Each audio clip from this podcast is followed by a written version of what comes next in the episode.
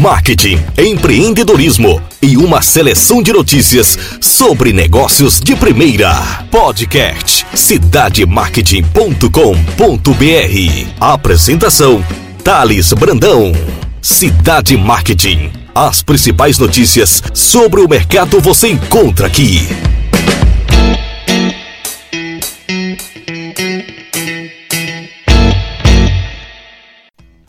Olá pessoal, Thales Brandão de cidademarket.com.br. Sejam todas e todos bem-vindos.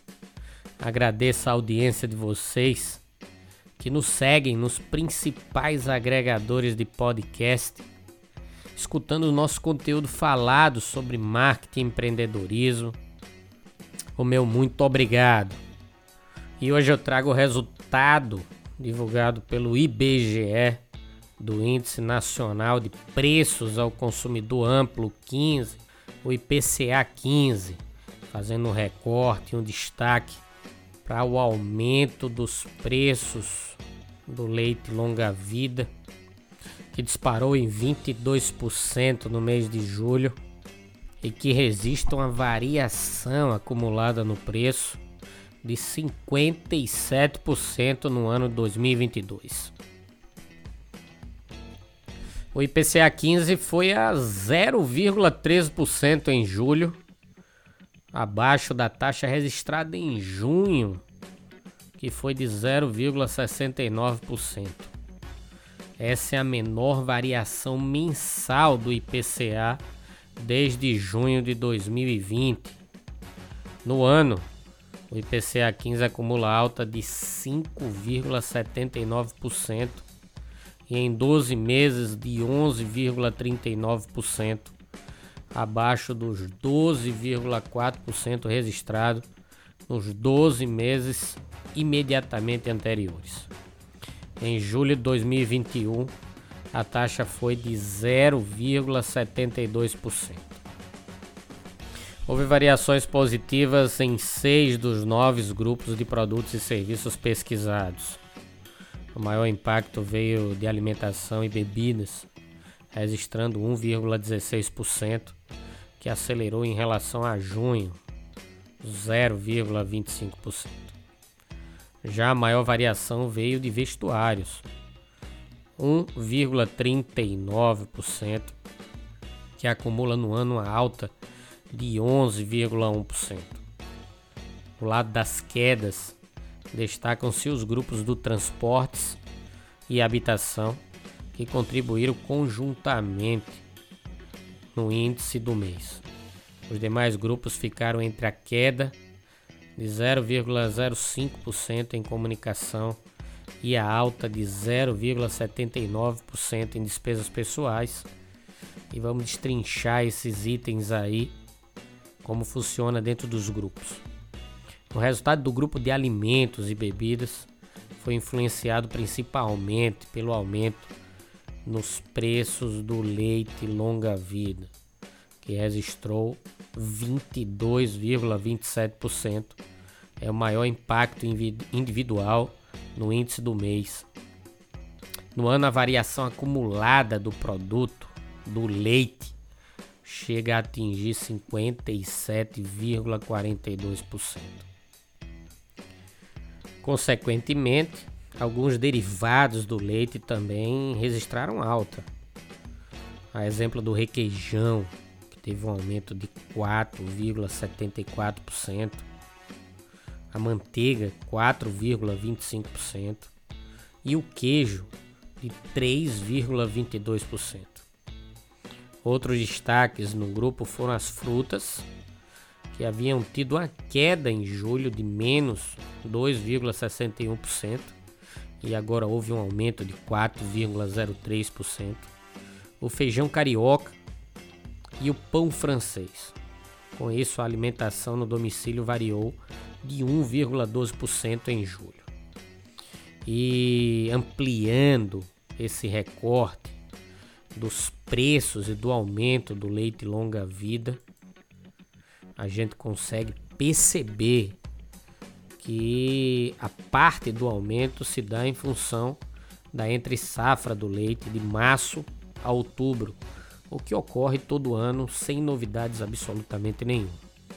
A elevação do preço do leite também é relacionada com esse modelo de sazonalidade que já era esperado pelo nosso mercado, mas também é reflexo de um aumento nos custos de produção devido à alta de commodities como milho e soja, que são os principais insumos para a fabricação de rações animais. Além disso, o leite carrega uma identidade assinada de longa vida, que passa por um processo de industrialização, onde são conservados sem a necessidade de refrigeração. E todas essas etapas ela faz com que haja um aumento significativo no preço final do produto.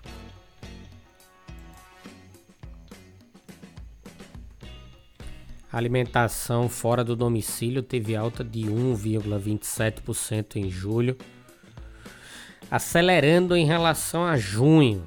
Tanto o lanche quanto a refeição tiveram variações superiores às dos meses anterior. Em vestuário, o destaque ficou com as roupas masculinas, cujos preços subiram 1,97% em julho. Além disso, foram registradas altas superiores a 1%, também nos preços dos calçados e acessórios e das roupas femininas. A queda no grupo de transportes foi influenciada pelo recuo nos preços dos combustíveis, em particular da gasolina e do etanol.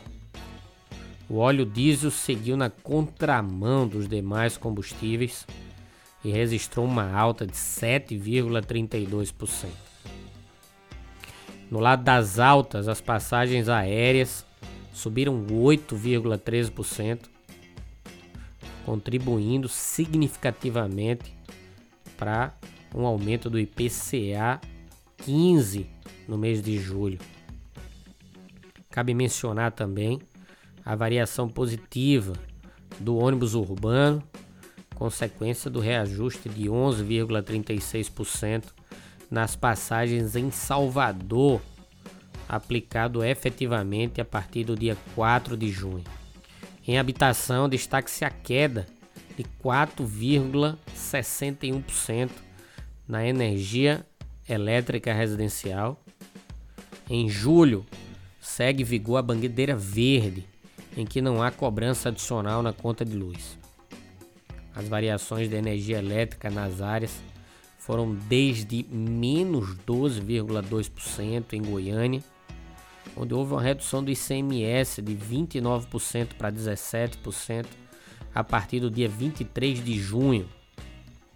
Também houve reduções de ICMS em diversas outras regiões, a exemplo de Curitiba, Porto Alegre, Salvador, na esteira da Lei Complementar 194 e no âmbito das legislações estaduais. Ainda em relação à habitação, a variação positiva da taxa de esgoto decorreu dos ajustes em três regiões. Houve um aumento em Belém de 8,43% a partir do dia 28 de maio, Porto Alegre 3,86% e Curitiba de 0,46% a partir do dia 17 de maio.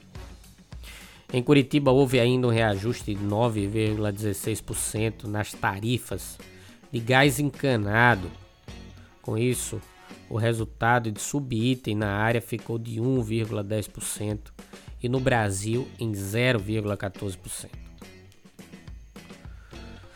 Houve altas em 7 das 11 áreas pesquisadas do IPCA 15.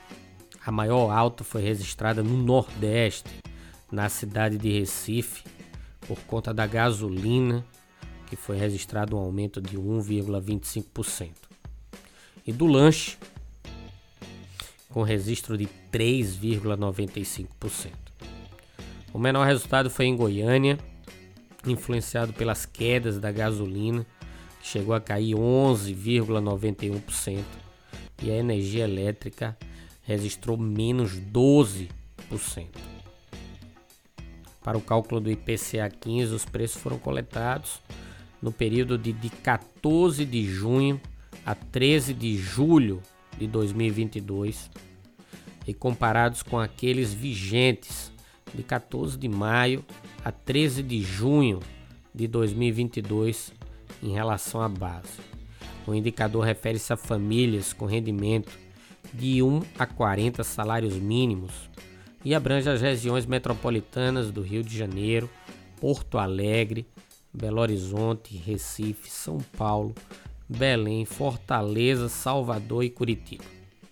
Além de Brasília e do município de Goiânia.